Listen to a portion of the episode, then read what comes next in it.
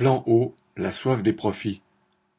En mars dernier, le gouvernement avait annoncé en grande pompe un plan Innov-Eau censé aboutir d'ici 2030 à citation, une gestion résiliente et concertée de l'eau. Lundi 21 août, il a dévoilé une liste d'une douzaine de sites industriels sur 50 au total qui seraient incités entre guillemets à réfléchir à la manière d'économiser leur consommation d'eau. Parmi eux, des géants comme ArcelorMittal, Ugitech, Saint-Gobain, Total Energy.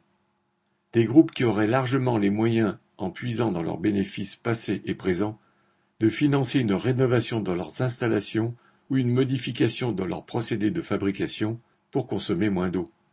Mais non, les industriels sont assistés en permanence par l'État qui met à leur disposition, et c'est là tout l'intérêt du plan eau, un fonds de 100 millions d'euros. Les patrons doivent en permanence être incités entre guillemets à être vertueux, et il n'est bien sûr pas question d'une quelconque contrainte ou d'une simple vérification de la manière dont cet argent sera employé. Pour lutter contre la sécheresse croissante entraînée par le réchauffement climatique, il faudrait naturellement organiser et planifier une gestion rationnelle de l'eau, à commencer par la rénovation et la modernisation du système de distribution.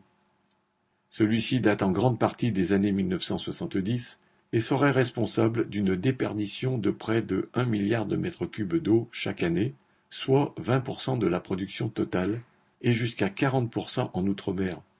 Une rénovation qui est le cadet des soucis des trusts de l'eau, tels Veolia, Suez ou la SOR, qui ne se privent pourtant pas d'augmenter les tarifs pour leurs clients, les particuliers et les communes.